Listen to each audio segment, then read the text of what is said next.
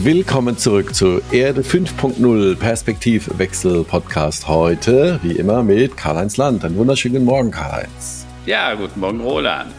Und bist du unterwegs oder bist du mal wieder zu Hause? Du bist da sehr Du, ich bin mal im Hennef. Man sollte es nicht glauben. Passiert in letzter Zeit nicht so oft, aber es passiert. Sehr schön. Und heute haben wir, ich glaube, den internationalsten Gast ähm, äh, bei uns im Podcast, jetzt bei schon bald 100 Folgen. Ich heiße willkommen Maike Neitz, ihres äh, Zeichens Digital Ambassador. Unter anderem arbeitet sie für das GIZ. Guten Morgen, Maike. Guten Morgen, ich freue mich, dass ich hier sein darf. Danke an euch beide. Und mhm. Maike, wo bist du? Bist du in Namibia? Bist du in Tunesien? Bist du in Thailand? Ich habe gesehen, du warst da schon überall auf der Welt äh, beruflich äh, eingesetzt. Wo treffen wir dich heute? Ja, und jetzt hast du mich so fancy angekündigt und jetzt sitze ich in Köln. Also ich meine, das ist natürlich auch Welthauptstadt, ja, international geprägt. Aber im digitalsten Gebäude Kölns. Das gibt's, das ist gut. Na, über, über das Thema ähm, Entwicklungshilfe, äh, digitale, sagen wir mal, Ambassadors, da werden wir ja heute länger auch reden. Und mhm. ich hatte im Vorbereitungsgespräch schon so angekündigt, wo ich mich frage, müssen wir tatsächlich digitale Ambassadoren in andere Länder schicken oder sollten die, die vielleicht eher zu uns schicken, kommen wir gleich drauf. Zu den Themen des Tages, Karl-Heinz, ähm, was treibt die dich, dich denn heute so um? Am ja. Also, die erste Nachricht. 14. Juni. genau. Also die erste Nachricht äh, befasst sich mit dem Ukraine-Krieg. Amnesty International warnt äh, in der Ukraine vor den Kriegsverbrechen. Und scheinbar fehlen Ukraines Behörden die Kapazitäten, um das überhaupt aufzunehmen. Seit dem Angriffsbeginn häufen sich die Berichte über russische Kriegsverbrechen äh, wie massenhafte Vergewaltigung, Einsatz von Streubomben und Amnesty International beschreibt die Arbeit vor Ort und erläutert, dass sie große Probleme bei der äh, Strafverfolgung sehen ähm, und vermutlich wurden seit Februar diesen Jahres mehr als 10.000 ukrainische Soldaten getötet. Äh, die Zahl der getöteten Russen ist vermutlich noch höher. Das ist natürlich extrem erschreckend. Ähm, ja, die nächste Nachricht ist, äh, Ex-Berater zerpflücken Trumps Bullshit-Fantasien. Ähm, da gibt's ja diesen Untersuchungsausschuss mhm. zur Attacke auf mhm. das US-Kapitol im Januar. Und da lässt das, äh, die Öffentlichkeit lässt man teilhaben. Und die Aussagen der früheren Trump-Vertrauten zu dessen Wahl, äh, Wahlbetrugsfantasien, ne? Äh, so Worte wie kompletter Schwachsinn, dumm, verrückt. Nicht nur die Erinnerung des Ex-Justizministers sind dabei bemerkenswert. Ne? Trump selber sagt, das wäre eine Hexenjagd. Der wirft im Ausschuss Hexenjagd auf ihn vor.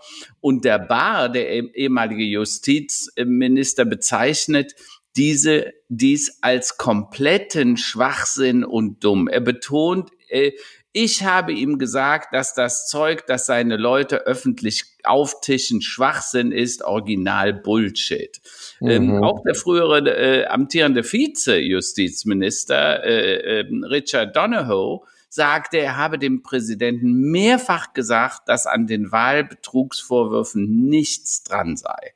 Also interessant, dass das so lange braucht, bis das mal aufbereitet ist.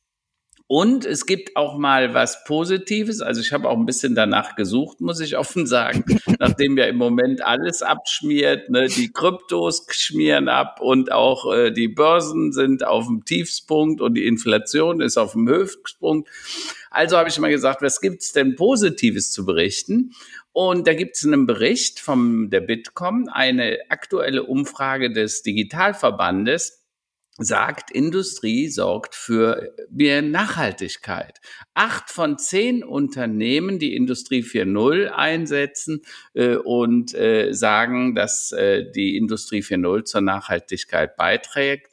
An der äh, Umfrage haben über 550 Industrieunternehmen äh, teilgenommen. Und das, was wir immer sagen, äh, lieber Roland, neben der Nachhaltigkeit soll die Digitalisierung die Unternehmen auch wettbewerbsfähiger machen. Also der Kontext wird inzwischen mhm. verstanden und 90, über 90 Prozent der Befragten sagen, die Digitalisierung sei unverzichtbar, um im internationalen Wettbewerb bestehen zu können. Und etwa 50 Prozent benutzen bereits digitale Marktplätze für den Ein- und Verkauf von Produkten und Dienstleistungen. Und man sieht ein großes Potenzial für die Klimaeffekte durch die Digitalisierung. Ähm, die Studie zeigt, dass 2030 bei beschleunigtem Einsatz digitaler Technologien 64 Millionen Tonnen CO2 in der Bundesrepublik eingespart werden könnten. Das, denke ich, sind doch mal gute Nachrichten. Also scheinbar versteht man inzwischen Technologie und Digitalisierung als Hebel zu mehr Nachhaltigkeit. Das, wo wir ja schon lange drüber sprechen. In der Tat, in der Tat. Und, und Maike, bevor du uns erzählst, was, was die GIZ so macht und was ein Digital Ambassador macht, was, ist, was sind für dich so die Themen des Tages? Was beschäftigt dich am heutigen Morgen? Ähm, ja, leider ist natürlich, sind die Ukraine-Nachrichten nach wie vor sehr, sehr bewegt und, und sehr dominierend. Ähm, was ich wichtig finde, ähm, ist, äh, dass man nochmal die globalen Auswirkungen auch äh, sich der Ukraine-Krise anguckt, gepaart mit dem Klimawandel. Und da ist für mich Somalia ganz zentral, auch wenn es mhm. in den deutschen Medien nicht sehr zentral mhm. ist. Aber mhm. also mir sind die Tränen gekommen, als ich, als ich die, die Bilder gesehen habe, äh, der Mütter mit ihren halb verhungerten Kindern oder zum Teil verhungernden mhm. Kindern. Ähm, und ähm, ja, Weizenexporte werden nach wie vor äh, nicht durchgelassen und erreichen die Ärmsten der Armen nicht. Äh, ne, dann gibt's die größte Dürre seit 40 Jahren in Somalia und am, am ganzen Kap. Also das wird dramatische Auswirkungen haben, aber es wird relativ wenig hier drüber gesprochen, finde ich. Hm, hm, das hm. stimmt, das stimmt. Dann ergänze ich mal mit einem nicht ganz so dramatischen, aber dennoch auch, das ist, denke ich mal, sehr großer Signalwirkung, äh, äh eine Headline. Da geht's um äh, Volkswagen, äh, wie Volkswagen den US-Markt zurückerobern will. Das fand ich ganz nett, steht heute auf Spiegel Online. Ähm, also im Bereich E-Mobilität hat ja äh, Tesla, ich glaube, einen Marktanteil von 75 Prozent in den USA. Und äh, wir haben ja vor vielen Folgen schon darüber gesprochen, so ein Tesla ist ja, sagen wir, von der ästhetischen Anmutung doch eher wie ein, naja, wie ein Toyota, ja. Ähm, und äh, ich bin mal gespannt. Äh, Porsche hat jetzt so langsam sehr interessante Alternativen. Volkswagen hat natürlich auch große Alternativen. Und äh, das Zitat des äh, Volkswagen-Chefs ähm, Scott Coe ähm, fand ich ganz gut. Die Haltespur vor der Schule ist das Schlachtfeld des US-Automarkts. Also da werden quasi die neuen heißen Modelle äh, gepostet und gezeigt. Sind wir mal gespannt, ähm, da ja China so langsam wahrscheinlich auch ähm, zurückfahren wird als, als Markt, wie mhm. sich denn nach dem Dieselskandal mit E-Mobilität Volkswagen dort positionieren kann. Fand ich eine ganz interessante Schlagzeile heute. Ja, ja. Ähm, kommen wir mal zurück äh, zur GIZ, zum Digital Ambassador-Tum. Maike, du hast äh, viel Zeit in, in Namibia verbracht. Äh, erklär uns doch jetzt erstmal bitte, was macht die GIZ und was ist die Aufgabe eines Digital Ambassadors? Mhm, ja, äh, vielen Dank, sehr, sehr gern. Also ähm, es ist tatsächlich so, dass sich auch die deutsche Entwicklungshilfe ähm, weiterentwickeln musste im Sinne der Digitalisierung. Und äh, sie natürlich nach wie vor Projekte leitet ähm, Bereich Agrikultur, im Bereich Infrastruktur, im Bereich Water Irrigation. Ne? Also es ist ja, kam ja auch aus der, einer sehr technischen Richtung. Ähm, Gerade in der Vergangenheit hat sich aber überlegt, ähm, so in, diesem Zeitalter ist das eigentlich zu kurz gefasst. Wir müssen auch weiterdenken und wir wollen verstärkt auch Digitalprojekte und junges Unternehmertum in ähm, den Entwicklungsländern fördern.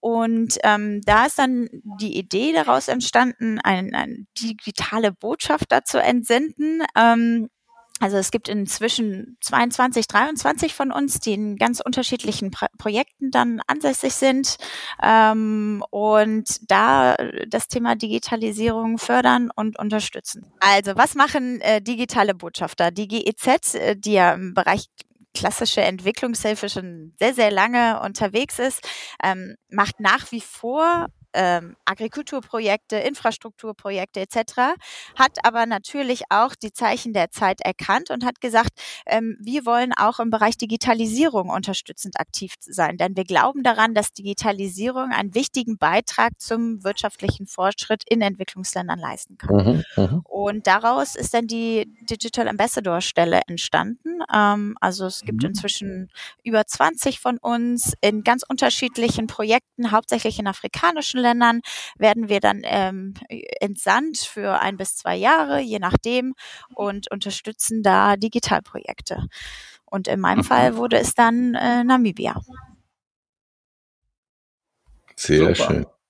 Also das klingt spannend. Äh, ich selber habe schon mal so ein bisschen in dem Umfeld was gemacht. Ich hatte damals relativ guten Kontakt zu Gerd Müller, dem ehemaligen mhm. ähm, Entwicklungshilfeminister, der, glaube ich, einen super Job gemacht hat im GEZ. Ja und der viel, wirklich viel bewegt hat. Jetzt ist er ja bei der UN ähm, und zwar mit einer Firma, einer Consulting-Firma aus Bonn, äh, der Madiba Consult. Ich weiß nicht, ob du die schon mal gehört hast. Nee. Äh, die beschäftigen sich sehr stark mit Projekten in diesem Umfeld, ne? also Entwicklungshilfe, aber auch Entwicklung durch Digitalisierung. Was kann man da konkret tun?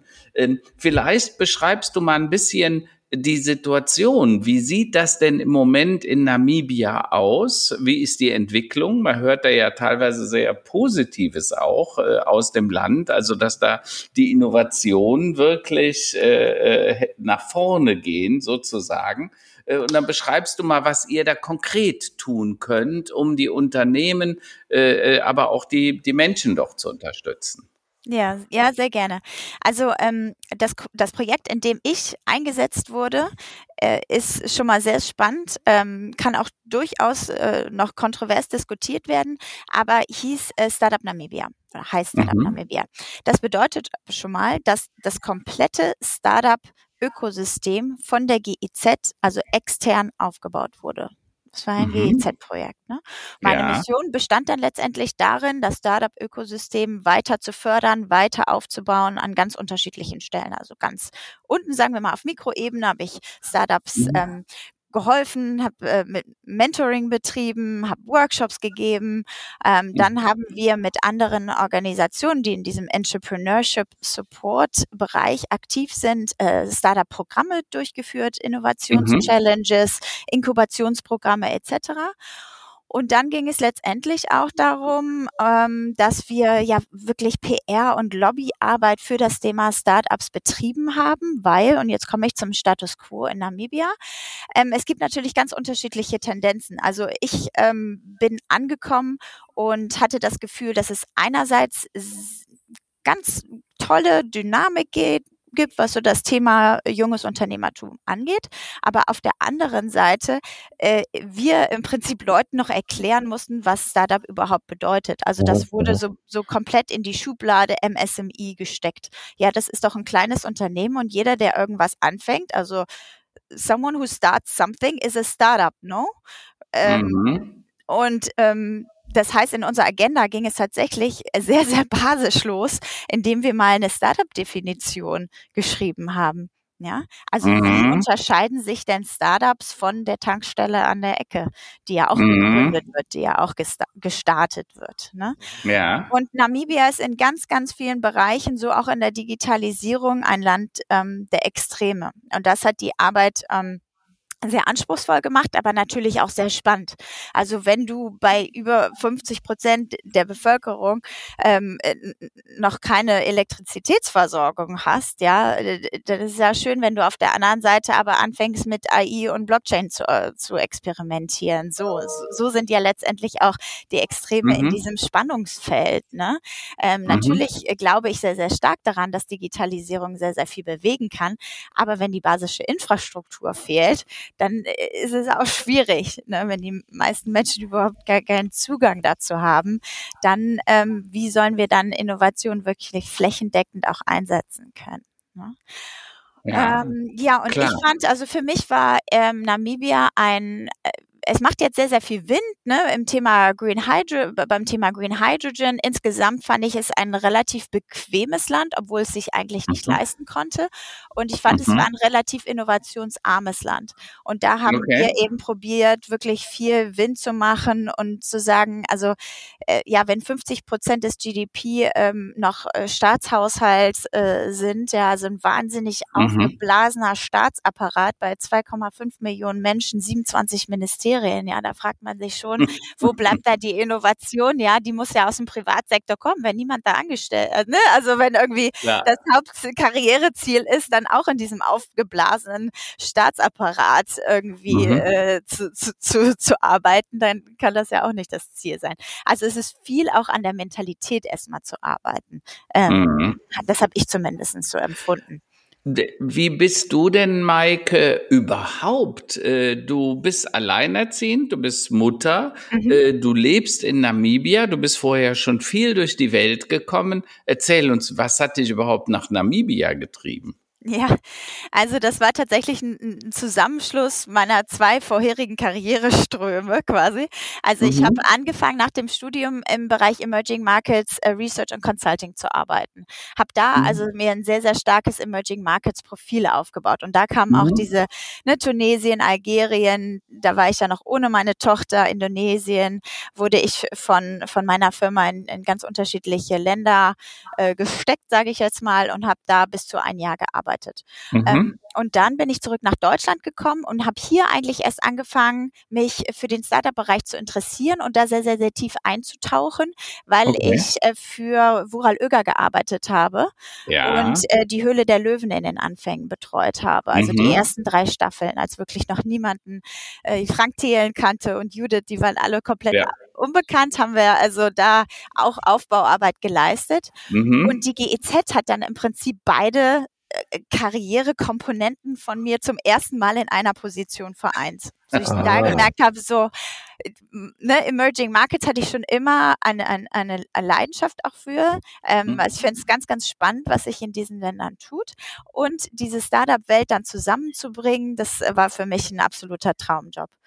Namibia mhm. war dann tatsächlich so, das geht bei den digitalen Botschaftern dann so, dass du erstmal in so einen Pool geschmissen wirst. Also du bewirbst dich landunabhängig und wirst dann, landest dann bei der GEZ quasi in einem Pool und dann gucken sich so die ganzen Leute in den Ländern, die also einen Digital Ambassador äh, bekommen, ja, die das ähm, einen Antrag dafür gestellt haben und wie auch immer das funktioniert.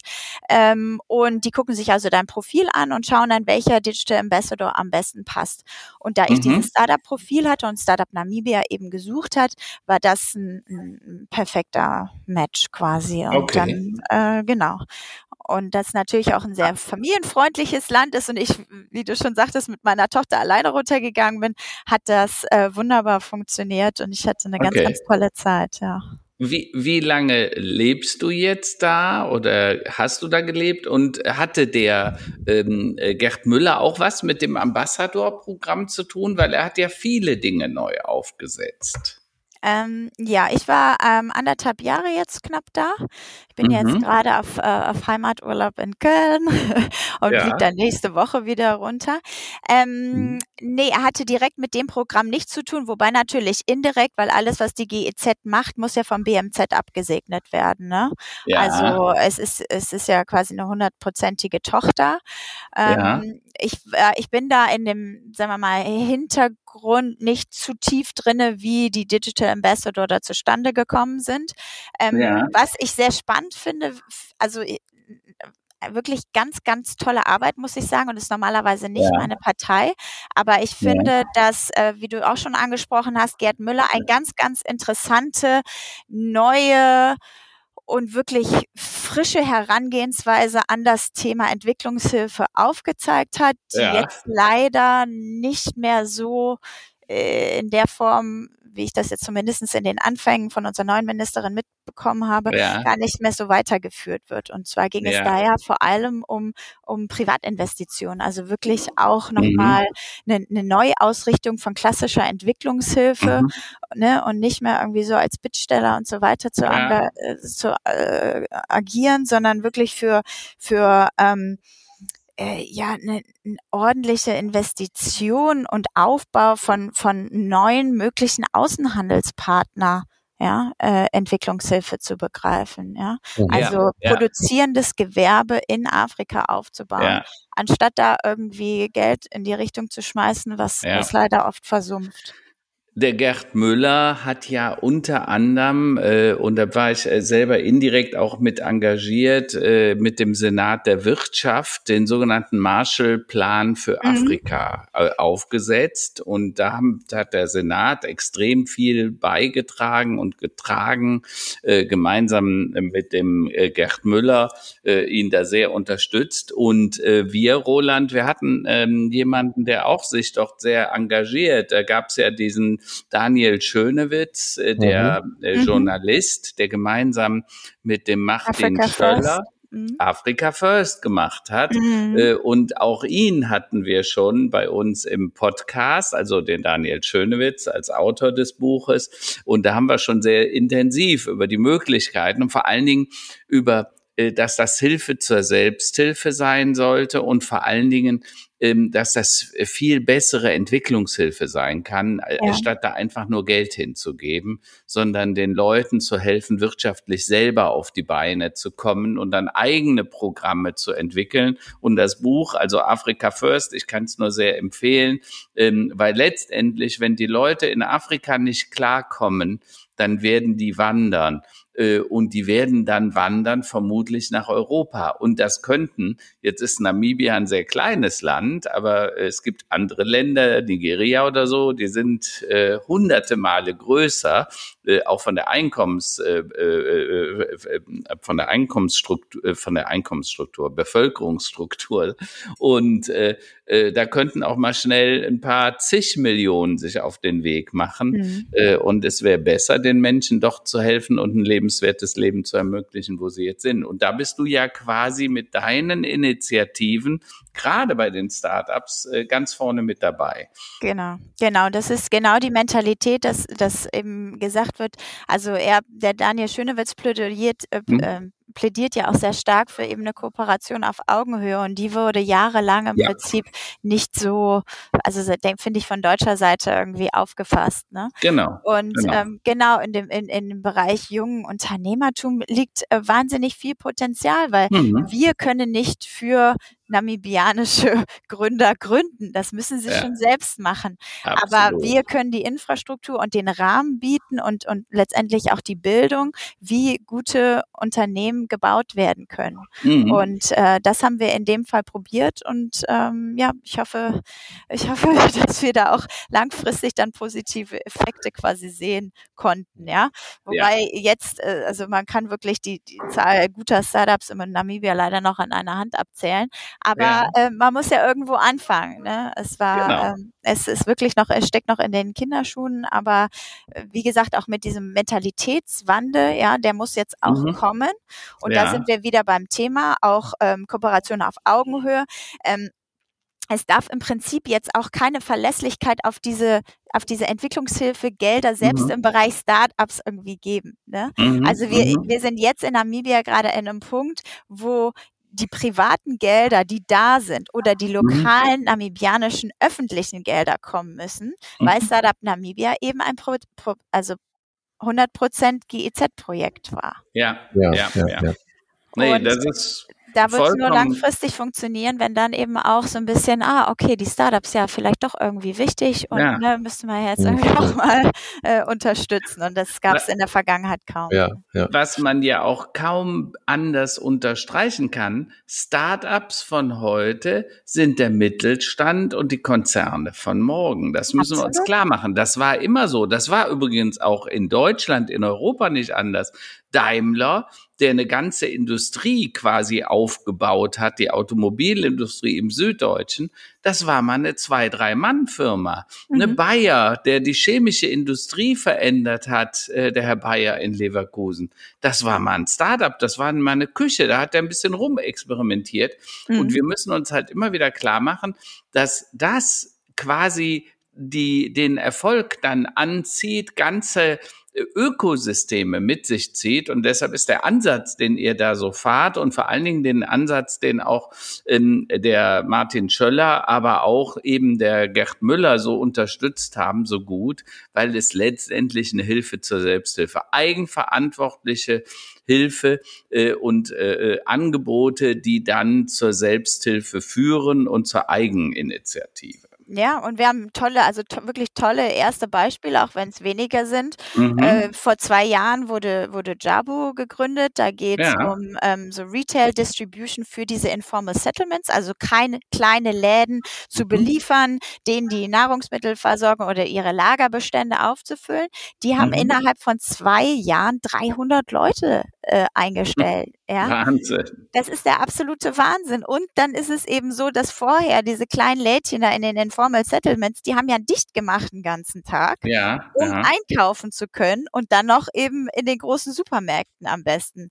Also da ja. war nichts mit Einkaufspreisen. Ne? Das heißt, auch mit dem, was sie tun, tun, äh, ne, tun sie natürlich ähm, sehr, sehr viel Gutes und, ähm, und führen noch äh, über diesen über ihr, ihr Geschäftsmodell dazu, dass ähm, weitere Geschäfte entstehen können oder überleben können. Mhm. Also eine ganz, ganz tolle Sache. Und von diesen Beispielen brauchen wir im Prinzip mehr. Ne? Also, dass ja. neue ja. Arbeitsplätze geschafft werden können, dass Wertschöpfung geschafft werden kann ähm, mit der Hilfe von, von wirklich mhm. fitten jungen Leuten oder auch älteren Leuten, ist ja egal, die, die in dem Bereich aktiv werden. Ich würde gerne mal so einen Perspektivwechsel da einwerfen. Ja. Wenn ihr, wenn ihr, äh, verzeiht mir meine provokanten Thesen. Bitte. Also, das finde ich alles super. Äh, äh, mhm. Maike, du sagtest gerade Infrastruktur, Strom, da fängt das Ganze an und mhm. natürlich muss man dafür auch sorgen, dass der Strom auch Nachhaltigkeit und das Internet, was wir ja dann auch alle brauchen, mhm. ähm, auch da in diesen Ländern, ähm, dass das auch nachhaltig zur Verfügung gestellt wird. Mir kommt das aber so vor, als sind das quasi alles noch so ich sag mal so Wiedergutmachungströpfchen auf heiße Steine aus der Kolonialzeit, ähm, die richtig massiven Interessen, genauso wie früher letztlich äh, äh die europäisch, der europäische Kontinent äh, davon äh, gelebt hat, ähm, von mhm. allem, was aus Afrika und an, an, aus anderer Herrenländer so äh, importiert wurde und geraubt mhm. wurde, machen ja momentan, bereiten ja ganz andere Player momentan generalstabsmäßig vor. Da, mhm. Ich kenne mich da nicht, ich weiß jetzt nicht, wie das in Namibia aussieht, aber ja. Es gibt ja einerseits, was Infrastruktur angeht, also Hardware-Infrastruktur angeht, massive Investitionen von China in, in, mhm. äh, in Afrika. Ähm, und was ähm, Internetzugänge angeht, gibt es ja, sagen wir mal, das Facebook-Internet auch in, in einzelnen Regionen in, in mhm. Afrika. Also dass letztlich die Assoziation Internet von einem, äh, also A, also mit einem Medium oder einem Konzern äh, verknüpft ist, in dem Fall Meta. Ähm, ist dir das auch begegnet, ähm, Maike, bei deinen Reisen oder wenn du dich mit deinen Kolleginnen und Kollegen von der GIZ unterhältst? Wie siehst du das? Ist das einerseits sagen wir, eine, eine, schön, dass Dinge ermöglicht werden, Infrastruktur, Infrastruktur aufgebaut wird, Internet zur Verfügung gestellt wird, aber schafft man da sich nicht gleich die nächste Abhängigkeit vom, vom nächsten, sagen wir mal, ja, imperialistischen ähm, mhm. Partner? Mhm. Ist spannend, wobei, wobei natürlich wir in Europa nach wie vor die genau die gleiche Abhängigkeit haben, um die wir im ja, Moment ja, noch nicht drum rumkommen. Ne? Ja, also Thema ähm, Thema China, was so Infrastruktur ähm, angeht, ist natürlich äh, sehr, sehr präsent, was jetzt gar, gar nicht unbedingt im Digitalbereich, aber äh, mhm. was, was wirklich so der klassische Straßenbau etc. angeht, wird aber, habe ich zumindest so empfunden, zunehmend kritisch beäugt, mhm. ähm, ne, weil äh, nichts ist umsonst so ungefähr und das haben die viele afrikanischen Staaten ja dann auch merken müssen. Also ich glaube schon, dass da auch so ein Mentalitätswandel ähm, passiert, wo Europa eigentlich super reingehen könnte, ne, wie Daniel ja auch oft betont, es aber irgendwie verpasst hat. Im Thema, beim Thema Digitalisierung muss ich sagen, hat es, ähm, nee, es ist nicht so oft aufgekommen, außer dass ähm, MTC, also äh, in Namibia der größte private Telefonnetzbetreiber, ähm, eigene Smartphones äh, gebaut hat, tatsächlich. Ja, war cool. Die sie für einen günstigen Preis, das ist ja total smartes äh, Geschäftsmodell, ne? Also die haben ja im Prinzip, wenn man das irgendwie so aus Nespresso überträgt, ja, die haben ja im Prinzip die kleinen Kapseln.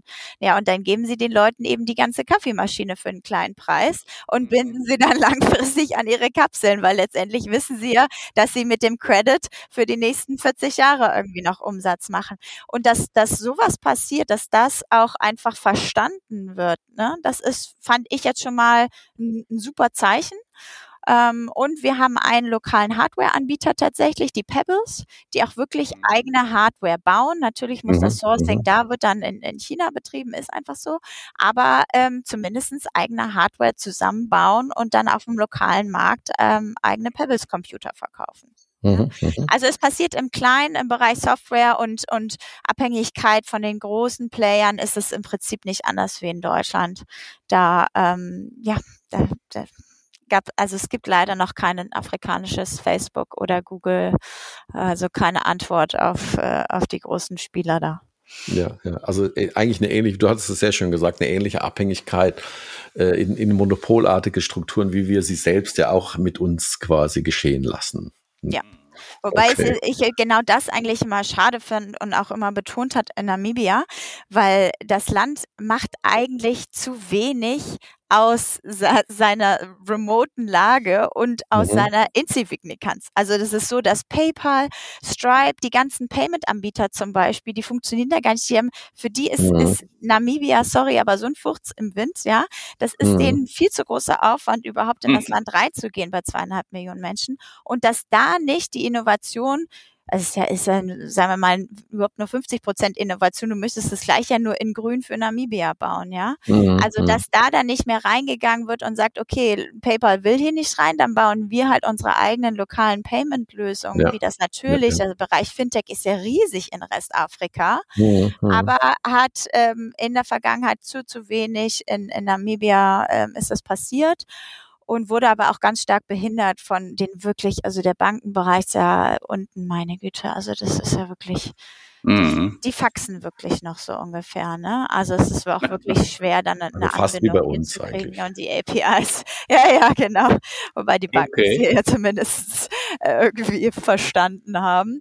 Ähm, ja. ja. aber das fand ich eigentlich schade, ne? Also es ist ja, ja. wahnsinnig abgelegen. Es hat unglaublich äh, Potenzial, weil viele gar nicht reinkommen wollen. Amazon funktioniert mhm. auch nicht in Namibia. Ja, ja, ja. Ne? Also. Ja. man muss sich wirklich wundern, ähm, wie unterschiedlich die Vorgehensweisen in diesen Ländern sind. Also Afrika, du sagst das ja, Roland, da sind halt sehr viele sehr gut unterwegs. Äh, die Chinesen machen das sehr aktiv. Ähm, und man muss sagen, weißt du, auch wenn wir heute über die Chinesen so ein bisschen schimpfen, Fakt ist, die geben wenigstens was. Ne? Die geben mhm. Infrastruktur, die machen Brückenprojekte für Rohstoffe beispielsweise. Die sichern sich damit natürlich viel auch Territorium und Bodenschätze, wertvolle Bodenschätze Schätze.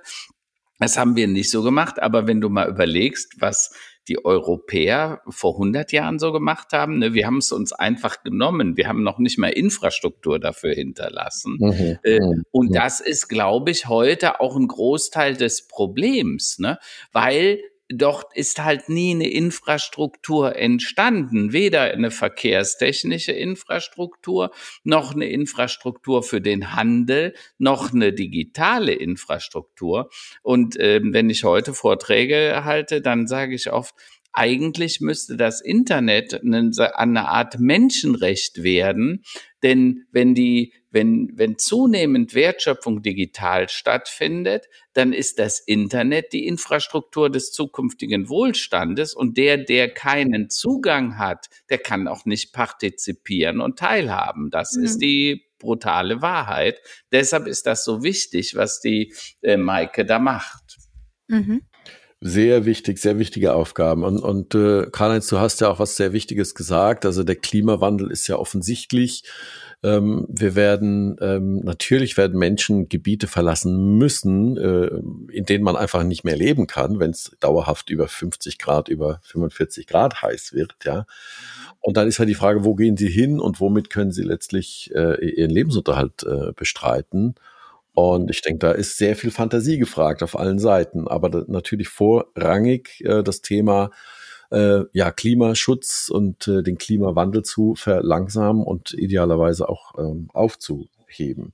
Mhm. Ähm, Maike, ist das überhaupt ein Thema in, in sag mal, den Regionen, in denen, du, in denen du unterwegs warst? Oder sind das so äh, Wohlstandswunschdenken, was wir eben haben, äh, während die da in, in anderen vielen Ländern die Menschen noch, ähm, ich sag mal, viele Kilometer laufen müssen, um Brennholz zu äh, suchen, die machen sich doch, können sich doch überhaupt kein, keine Gedanken machen zum Thema CO2, oder? Ähm, doch, ich finde schon, äh, dass das ähm, zum Glück äh, kommt, also sehr wichtig ist, dass mhm. das auch mhm. verstanden wird. Und das hatten wir ja ganz zu Beginn mit Somalia angesprochen. Ne? Also es ist ja wirklich so, dass, dass die Ärmsten der Armen, wie wir wissen, am meisten drunter leiden. Was ich finde noch ähm, global mir, mir eigentlich zu zu sehr fehlt, wenn ich an das Thema Digitalisierung denke, ist, wo also wo sind die wirklichen Tech-Innovationen, wo ich das Gefühl habe, die können nachhaltig im Klimabereich was, ähm, was bewegen. Und mhm. da gibt es jetzt gerade, finde ich ja so, so im letzten Jahr eben ähm, Beschreibungen, dass zum Beispiel die Fonds Metriken aufbauen, dass sie sagen, okay, wir ähm, analysieren Startup und Tech nicht nur nach den potenziellen X-Faktoren, ja, was da ja. irgendwie an Gewinn dann später mal rumkommt, sondern auch nach ihrer, nach ihrem äh, Klimaeffekt. Ja? Mhm, mhm. mhm. Und okay. dass das noch gezielter gefördert wird, also dass wir eben nicht noch die x-te App für, was weiß ich, die schnelle Bestellung von äh, ne, irgendwelchen Flipflops äh, haben, so ungefähr, äh, sondern da wirklich ähm, Innovation im richtigen Bereich, der einen nachhaltigen, positiven Beitrag ähm, zum Klimawandel beiträgt, das müsste, finde ich, von Investorenseite auch noch stärker forciert und anerkannt werden. Mhm, mhm. und ähm, das ist was, was in den Entwicklungsländern jetzt gerade in dem Stadium, in dem wir in Namibia waren, hatte ich ja gesagt, also es gibt dann irgendwie so den Überab Able den Uber-Ableger so ungefähr und die Lieferando-App äh, aus Namibia. Das sind gerade so Stand der Innovation in Anführungszeichen in Namibia mhm. oder die Startups.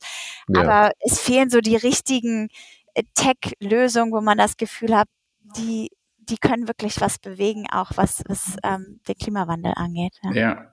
Gibt's denn, äh, Maike, gibt's in Namibia denn äh, Unis, wo man sagen könnte, da kommen die Absolventen her oder Hochschulen oder Schulen, wo man sagt, äh, hier wie so eine WHU, da, da wird die Elite des Landes geschmiedet, da kommen die her oder gehen die woanders auf die Unis und die Schulen? Ja, die Elite des Landes, da muss man Glück haben, dass die aus Südafrika wieder zurückkommt nach dem Studium. Okay. Ja, mhm. also die studieren alle nicht in Namibia. Okay. Die sie okay. sich leisten können, die sind alle auf der Stellenbosch University und ähm, ja, und dann weißt du natürlich eben nicht, äh, bleiben die da, machen die international erstmal Karriere, ähm, ja, oder kommen sie zurück nach Namibia, um hier wirklich auch zu gründen und, und Wertschöpfung zu schaffen. Äh, mhm. Also die Unis ist ein großes Thema, natürlich auch die Bildung vorher. Also wir hatten auch bei Startup Namibia wirklich das Problem, dass wir das Gefühl hatten, ähm, wir können nicht fünfmal das gleiche Startup in, inkubieren, so ungefähr, ja, ja. Weil, da, mhm. weil da zu wenig Nachschub kommt. Ne? Also wir müssen viel stärker noch in die Unis reingehen. Da gibt's aber auch ganz tolle Initiativen, dass irgendwie ist ja auch in Deutschland Thema, ne? Also ich muss jetzt gar nicht nur über Entwicklungsländer sprechen.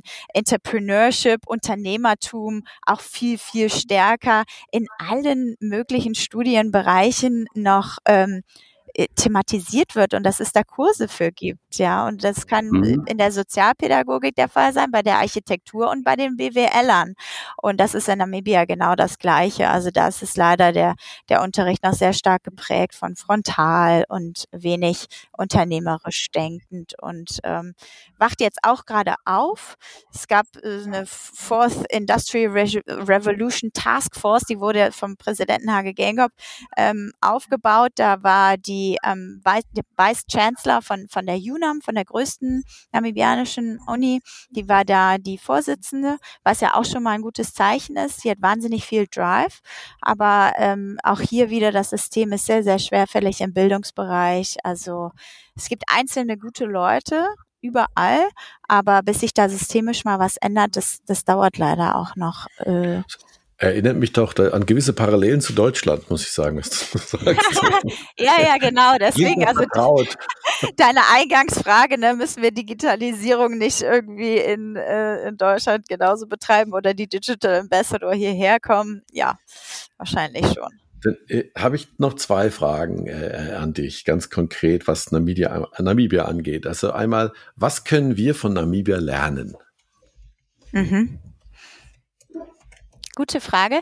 Ähm, äh, es wäre jetzt fast noch zu früh, das zu beantworten, aber was im ja. Moment wirklich spannend ist, ist äh, Green Hydrogen in Namibia. Also der Versuch aus einem Land, was ja zum Teil schon sehr, sehr karg, nicht zum Teil, was zu 80 mhm. Prozent mhm. sehr, sehr karg ist, ist einfach ja. so, einen ja. komplett neuen Sektor aufzubauen. Ja, super, ja. Ne? Und das kann, also es wird ein schwerer und steiniger Weg, aber die haben gerade in Davos, durfte Namibia zum ersten Mal Davos teilnehmen, haben wirklich, also äh, der Panel mit dem Präsidenten war überbucht, wo es um das Thema Green Hydrogen geht. Ich hatte auch mit dem Commercial Advisor von der US Embassy gesprochen, kurz bevor ich nach Deutschland geflogen bin. Der hat gesagt, die Investoren in den USA sind ähm, sehr interessiert an dem Thema. Ähm, das ist zum Beispiel was, wo ich denke, Mensch, da, da ist so wenig und da haben sie sich einfach überlegt, okay, was können wir komplett von null auf grüner Wiese aufbauen, was nicht nur uns zugutekommt, sondern natürlich dann in dem Fall auch den Klima und sogar wir sogar zurückgeben an die Industrieländer bestenfalls. Ne? Mhm. Ähm, ja, ansonsten finde ich, kann man von Namibia sehr viel Lebensfreude lernen. also um eher das mal auf so eine leichte äh, Ton, Tonart und Tonspur zu bringen. Äh, sehr, sehr viel ja, Lebensfreude, sehr viel Leichtigkeit, äh, eine Corona-Entspanntheit. Ich bin ja im Februar 2020 hin. Ich habe jeden Tag auf mein Visum gewartet, weil ich unbedingt hier raus wollte und komme eben in ein Land, wo ich sag mal, es ist, es ist auch ein Luxus-Lockdown gewesen. Ne? Das konnten die sich da in der Form überhaupt nicht leisten. Also Corona hat erstmal gar nicht in der Presse stattgefunden. Also ja gut, es lief dann irgendwie so nebenher, ne? Aber mhm. äh, auch das ist was, was ja eine interessante Erfahrung war. Okay, was ist, wenn ein Thema einfach nicht stattfindet in den Medien? Mhm. Ja gut, ja, die haben ja. sich einfach alle deswegen auch nicht so frisch gemacht. Ne? Und äh, bei, einer, bei einer jungen Bevölkerung muss man natürlich auch dazu sagen, ne, ich will jetzt nicht irgendwie zu polarisierend sein, ist es natürlich auch ein, ein anderes Thema und Social Distancing by Default in Namibia, ne, bei, äh, bei der Fläche des Landes und zweieinhalb Millionen Menschen. Also da musst du dir auch wirklich nicht begegnen.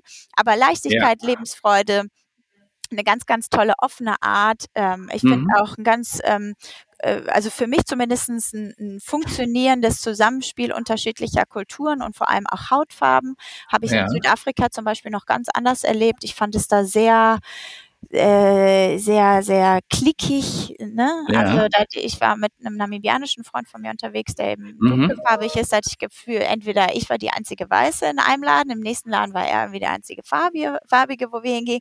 Und in Namibia, ja. da kommst du gar nicht, also da ist es alles ein bunt gemischter äh, Haufen irgendwie an, an Regenbogenfarben.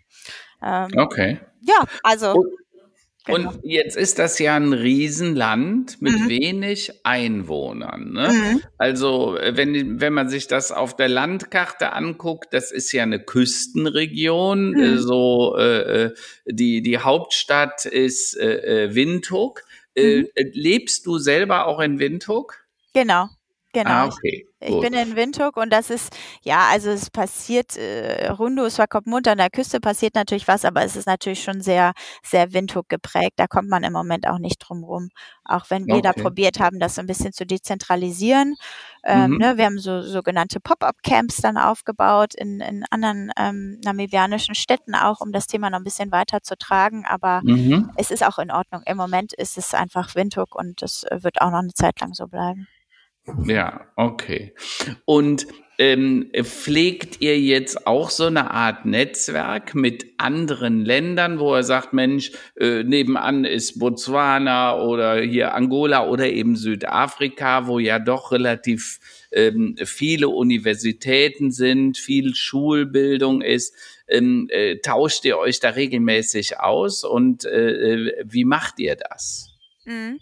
Also es ist ganz, ganz äh, punktuell, es ist viel, viel Vernetzung, aber ganz punktuell mhm. und an ganz unterschiedlichen äh, irgendwie Stellen. Ne? Also es mhm. kann mal sein, dass äh, ein Startup-Inkubationsprogramm nicht von uns entwickelt wurde, von einer, sondern von dem Inkubator der Stellenbosch University, die wirklich fitte Leute haben, die haben das dann ja. für uns gemacht als mhm. Beispiel. Ne? Oder in mhm. Botswana ist eine ganz, ganz engagierte deutsche Botschafterin, die wiederum hat dann Startup Namibia, also meine Projektleiterin, irgendwie mhm. angefangen Punkt hat gesagt, Mensch, ist ja toll, was ihr mit Startup Namibia da macht, könnt ihr nicht mal in mhm. Botswana irgendwie was mit uns machen. Und das sind dann irgendwie ne, zum Teil wieder Einzelpersonen. Mhm. Und dann gibt's flächendeckende ähm, Projekte, wie zum Beispiel Make IT in Africa, ähm, was von der GIZ in mehreren afrikanischen Ländern ausgerollt wird, wo es wirklich um diese IT- und Infrastrukturentwicklung gibt. Das sind dann ähm, GEZ-Projekte, wo direkt gesagt wurde, okay, das rollen wir in fünf afrikanischen Ländern meinetwegen aus. Mhm. Und bei uns Digital Ambassadors war es tatsächlich auch so, dass wir dann einmal im Monat einen Call hatten ne, mit allen, wo auch immer verstreut wir, wir dann gerade waren und uns ausgetauscht haben ähm, und geguckt haben, wenn man Synergien schaffen kann und Kontakte vermitteln konnte, dann hat man das natürlich gemacht. Äh, zum Teil gar nicht so einfach, weil die einen waren irgendwie im EduTech-Bereich in Sambia und die anderen mhm. irgendwie haben eine Ernährungs-App gebaut in Kambodscha. Ne? Also mhm. das war so, aber total spannend, dann auch zu nochmal aus ganz unterschiedlichen Ländern und, und Themen Bereichen zu hören, äh, an was die so arbeiten. Weil bei mir, also ich hatte wahrscheinlich so die, die, die, broad, die, die weitest gefasste Mission mit meiner, ja. mit meinem ganzen Ecosystem-Aufbau. Ne? Also okay. brei breiter geht's ja im Prinzip nicht. Das war bei den anderen ein bisschen spezifischer zum Teil. Ja. Agritech oder so. Ne? Also. Gibt's Gibt's denn irgendwas, äh, Maike, wo du sagen würdest, Mensch, also da könnten wir uns auch mit vernetzen? Also jetzt A, äh, könnten Deutsche etwas beitragen, könnten die durch irgendetwas unterstützen? Mhm. Äh, und B, äh, könnten auch hier Netzwerke, die in Deutschland schon funktionieren, äh, Gründernetzwerke oder so, könnten die da eine Wert, einen Wertebeitrag leisten? Würde sich da irgendwas lohnen, in die Richtung anzustoßen? Ja. Aus deiner Sicht? Unbedingt, unbedingt. Also, ja. Also einer, einer unserer Bestrebungen zum Beispiel, weil es mir ja auch sehr, sehr stark um diesen Nachhaltigkeitsgedanken in der Entwicklungsarbeit ging, war, dass wir das namibianische Business Angel Netzwerk aufgebaut haben. Ja. Ne, weil ich auch gesagt habe, die Gelder müssen im Prinzip aus privater Hand fließen. Das können nicht nur GEZ-Gelder sein. Ja. Das ja. wäre zum Beispiel so ein Punkt. Ne? Da hast du jetzt noch eine relativ kleine Gruppe an ähm, nicht nur namibianischen, muss dazu auch sagen, nicht mhm. nur namibianischen, aber interessierten Investoren. Ich bin da dann auch beigetreten, quasi als Privatperson, mhm. ähm, die ähm, Lust haben, das Thema voranzutreiben, mit denen man sich äh, vernetzen könnte. Und mhm. Startup Namibia natürlich als Ganzes ist ähm, eine Organisation, die auch immer guckt, okay, was für Kooperationen können wir denn machen? Ein Beispiel, mit wem ich jetzt gerade, ähm, ja, sagen wir mal, erste Gespräche hatte, sind hier die jungen Unternehmer in Deutschland.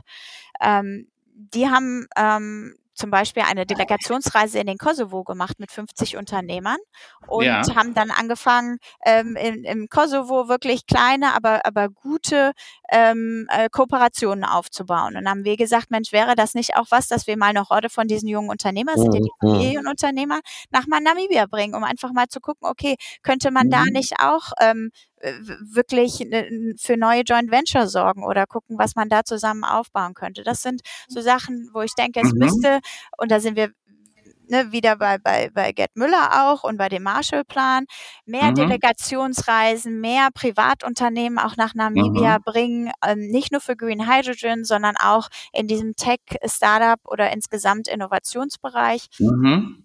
Mentoren sind immer willkommen.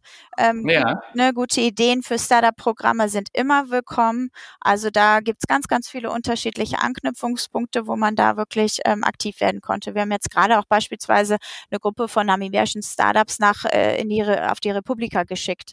Ne? Einfach mhm. mal um zu gucken, okay, cool. wie, wie läuft das hier? Wie sind so die Dynamiken? Die sind, die waren wahnsinnig, also die mussten, glaube ich, danach erstmal drei Tage schlafen, weil die so viele Eindrücke hatten. Für viele war das die erste erste Auslandsreise auch. Ne? Ja, ja, Aber ähm, okay. ja, wenn da jemand Lust hätte, auch ähm, sich zu engagieren, zu unterstützen, Gelder bereitzustellen, um den Austausch zu fördern. Also ich bin auch ein großer Fan. Ich finde, wir haben früher immer so super äh, Schüleraustausche gemacht, ja. Mhm, das muss mhm. doch jetzt noch viel mehr stattfinden. Also okay. Studentenaustausche, aber auch Austausche von jung, von, von, von Young Professionals quasi oder von Startups. Ich habe so viel mitgenommen aus meiner Reise aus dem Silicon Valley, die wir damals gemacht haben. Das ist, glaube ich, schon sechs Jahre her mit dem deutschen Startup-Verband. Das war unglaublich. Genauso ja. wäre das eben auch mit Namibia zu machen, wenn wir da beide Seiten noch viel, viel stärker miteinander vernetzen würden. Ja, toll. Also sollten wir unbedingt, wir sollten nachher mal die Links zu euch, zu ja. dir äh, machen, weil gerade du hast ja einiges schon aufgesetzt. Ich habe äh, mal gelesen, äh, diese Digital Olympics, äh, yeah. über digitale Literatur oder Woman Who Rock, ja, so ein Netzwerkevent für Frauen, Tech und Female äh, oder dieses Naban, dieses Nabi namibische Business Angel Netzwerk. Da gibt's ja schon sehr viel. Mhm. Äh, und ich sage das, das ähm, äh, kein äh, Altruismus ohne Egoismus. Ne? Äh, vielleicht hat auch der eine oder andere Lust, ein bisschen was zu investieren in einem Land, äh, ähm, wo man mit relativ wenig relativ viel auch machen kann. Ne? Genau. Äh, ähm, äh, also auch da Leute, die sagen, vielleicht äh, hat der eine oder der andere doch ein paar Euro über, um auch in ein afrikanisches Startup in Namibia zu investieren. Ja, das kommt ja dazu. Also ich könnte jetzt in Deutschland auch kein Business Angel sein, ne? aber da ja. kommst du wirklich irgendwie mit, äh, mit wenig Geld kannst du da schon sehr, sehr großen Beitrag leisten. Plus, es ja. macht wirklich Spaß, auch mit den jungen Unternehmern da, da zu arbeiten. Also es ist eine mhm. ganz, ja. ganz tolle Sache. Ich habe gleich ein Pitch-Training für unsere nächste Gruppe, für unser Nahbahn-Event am Dienstag. Mhm. Die pitchen da. Da okay. mache ich dann so ein kleines Pitch-Training und es ist wirklich, es ist toll. Und die Namibianer sind unglaublich wertschätzend, unglaublich dankbar okay. auch. Ähm, und macht sehr, sehr viel Spaß, mit denen zu arbeiten. Also ja, gerne über LinkedIn anschreiben. Ja. LinkedIn funktioniert ja. bei mir irgendwie am besten und okay, äh, freue ich mich auf jeden Fall. Cool. Wir werden auf jeden Fall die Verbindung herstellen zu dir, zu Startup Namibia und ich kann nur ja mich anschließen. Ähm, je mehr man sich international austauscht, desto mehr lernt man, desto mehr nimmt man mit und, und erweitert seinen Horizont und ähm, ja, bringt die Menschen zusammen. Sehr schön, sehr schön. Wunderbar. Da haben wir viel gelernt heute über, ja, was die GIZ so alles macht, äh, was in Namibia los ist. Und ähm, eine letzte Frage habe ich noch. Ähm, das ist so ein bisschen halb privat, ja. Also meine Schwester, die hat auch lange Jahre im Ausland gelebt, auch alleinerziehend mit, mit Sohn in äh, Südafrika und davor in, in Malaysia. Äh, was hat dein Kind, was meinst du, was dein Kind am meisten oder äh, mitgenommen hat von, von diesen ganzen Erfahrungen, mhm. mit dir unterwegs zu sein? Was ist der größte, äh, bemerkenswerteste Effekt gewesen bisher? Ich finde, ich finde, sie hat eine ganz tolle, wie soll ich sagen, so eine mentale Flexibilität irgendwie. Also mhm. Also man merkt jetzt schon, dass die wahnsinnig weltoffen ist, mhm, flexibel, mhm. tolerant äh, und, und irgendwie durch, durch ihre Reisen, glaube ich, schon ich glaube, man kann das gar nicht so, so an so ganz konkreten Dingen festmachen, aber schon so eine mhm. Mentalität hat, die ich mir eigentlich immer auch für sie gewünscht habe. Ne? Sie sagt so, mhm. ja, meine namibianischen Freunde und meine deutschen Freunde und Mama, wenn's, äh, sie sagt so, Mama, wenn es in Deutschland wieder kalt ist, dann gehen wir doch wieder zurück nach Namibia, oder? ja, echt hat sie. Ganz süß. Das Englische natürlich äh, auch äh, wenn sie das immer, also die weiß, die kann viel mehr Englisch sprechen, als sie irgendwie leider, leider laut tut. Es ist natürlich ja. auch schön. Ähm, ja. ja, wobei ich mich dann immer frage, wenn ich an so meine eigenen Kindheitserinnerungen zurückdenke, ne, ähm, mhm. die fangen so bei fünf oder so an. Meine Tochter wird jetzt gerade erst vier und ich habe, mhm. ich frage mich dann, ich kann mir das jetzt nicht vorstellen, dass sie sich nachher nicht mehr dran erinnert. Aber mhm, mhm, mhm, wie viel nimmt sie dann tatsächlich mit und was bleibt dann bei ihr hängen von unseren mhm. Ausflügen und die Giraffen und Elefanten und was wir alles an tollen Tieren gesehen haben. Aber mhm. ich hoffe, da bleibt dann irgendwie, weil das vielleicht so prägend war, äh, dann ja. noch mehr hängen bei ihr als bei mir von meinen frühen äh, da, da immer mal wieder hinfahren, glaube ich, und die, die Leine nicht abreißen. Absolut. Super, dann vielen Dank. Kommen wir zu unserer Abschlussrubrik, äh, die beliebten Tops und Flops der Woche. Ähm, Karl-Heinz, was sind für dich so die Tops und Flops der Woche, wenn ich dich zuerst frage? Also, wir haben es beim letzten Mal schon gesagt, A, es gibt wieder Veranstaltungen, die Menschen treffen sich wieder. Ja, und ja. der Sommer kommt. Das ist für mich ganz klar, das sind die Flop, äh, die Tops. Äh, die Flops, äh, der hängt das auch so ein bisschen damit zusammen. Ich habe gesagt, der Sommer kommt, aber der Klimawandel zeigt jetzt auch sehr deutlich seine Folgen. Mhm. Gletschersterben mit Hitzewellen in ganz Europa. Carsten Schwanke, du weißt, wir hatten ihn schon ja. im Interview, den müssen ja. wir unbedingt bald wieder mal einladen zu unserem Podcast. Absolut, ja. Der hat gestern Abend im ARD gesagt, das war der früheste heiße Tag seit Aufzeichnung der Wetterdaten. Also wir hatten in Spanien gestern 43 mhm. Grad, mhm. In, in, mhm. Frankreich schon teilweise 38. Äh, und jetzt kommt das so langsam zu uns rüber. Am, am Sonntag sollen wir ja auch bei uns unter Umständen 33 bis 35 Grad. Und er sagt, das war halt noch nie so früh. Also das sind 10, 15 Tage früher, wie das sonst immer ist.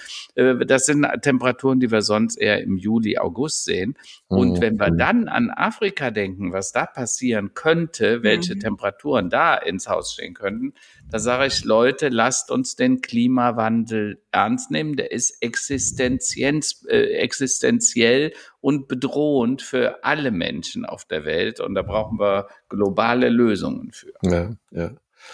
Maike, was sind für dich die Tops und Flops der Woche, der letzten paar Tage gewesen? Mhm. Ja, witzig, Karl-Heinz, ich wäre so in die gleiche Richtung gegangen, weil mein absolutes Top ist natürlich, deswegen bin ich auch hier, mein, mein Bruder darf heiraten, ja, und wir, wir können ein ganzes langen, langes Wochenende lang Party machen und mhm. äh, nee, das finde ich schon sehr schön. Man, man merkt richtig, dass es sich so aufgestaut hatte, ja, und ja. alle Hochzeiten der letzten zwei Jahre werden mhm. jetzt irgendwie gefeiert, wobei ich mich dann auch gefragt hat, hat denn jemand eigentlich schon so die Long-Covid-Relationship-Zahlen ja analysiert? Also werden jetzt eigentlich mehr Kinder geboren oder sind mehr Scheidungen erfolgt in dieser Covid-Zeit? ich weiß es noch nicht so richtig. Ich habe das Gefühl, es wird vieles so entweder oder. Eins nach dem anderen. oder das. Ähm, ja, äh, der, der, die, der Flop. Ähm, Reisen war zu Covid entweder nicht möglich oder hat echt keinen Spaß gemacht, weil man das Gefühl hatte, irgendwas habe ich jetzt vergessen oder der Test ist zwei Stunden oder was auch immer. Jetzt macht es gerade auch überhaupt keinen Spaß, weil alle wieder reisen und die, also Flughäfen, Bahnen, ne, aus den einen Gründen oder den anderen wahnsinnig voll ist. Also finde ich irgendwie jetzt auch gerade wieder sehr, sehr stressbehaftet. Und ähm, ja, ist die Frage auch, ne, wenn, wenn jetzt auch Flüge und alles wird jetzt wieder so fröhlich aufgenommen und ähm, wie viel wird darüber nachgedacht, was, was Covid oder die Covid-Zeit, wo eben wenig geflogen wurde, beispielsweise uns eigentlich gelehrt hat. Ja. Richtig, richtig. Ähm, Na, ja, vielleicht so zwei Denkanstöße, ja? genau. Sehr gut. Dann bleibt mir nur abschließend zu sagen, ja, auch Tops der Woche für mich.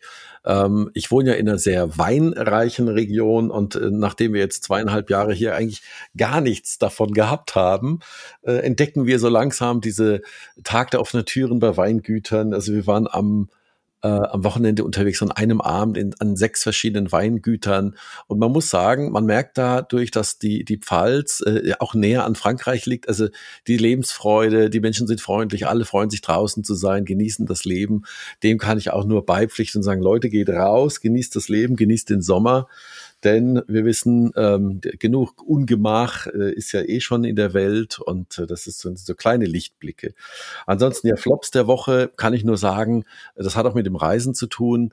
Äh, Inflation ist natürlich total krass. Also ich finde das sehr mhm. interessant, dass die Deutschen sich jetzt offensichtlich weigern, Erdbeeren zu essen und Spargel zu essen.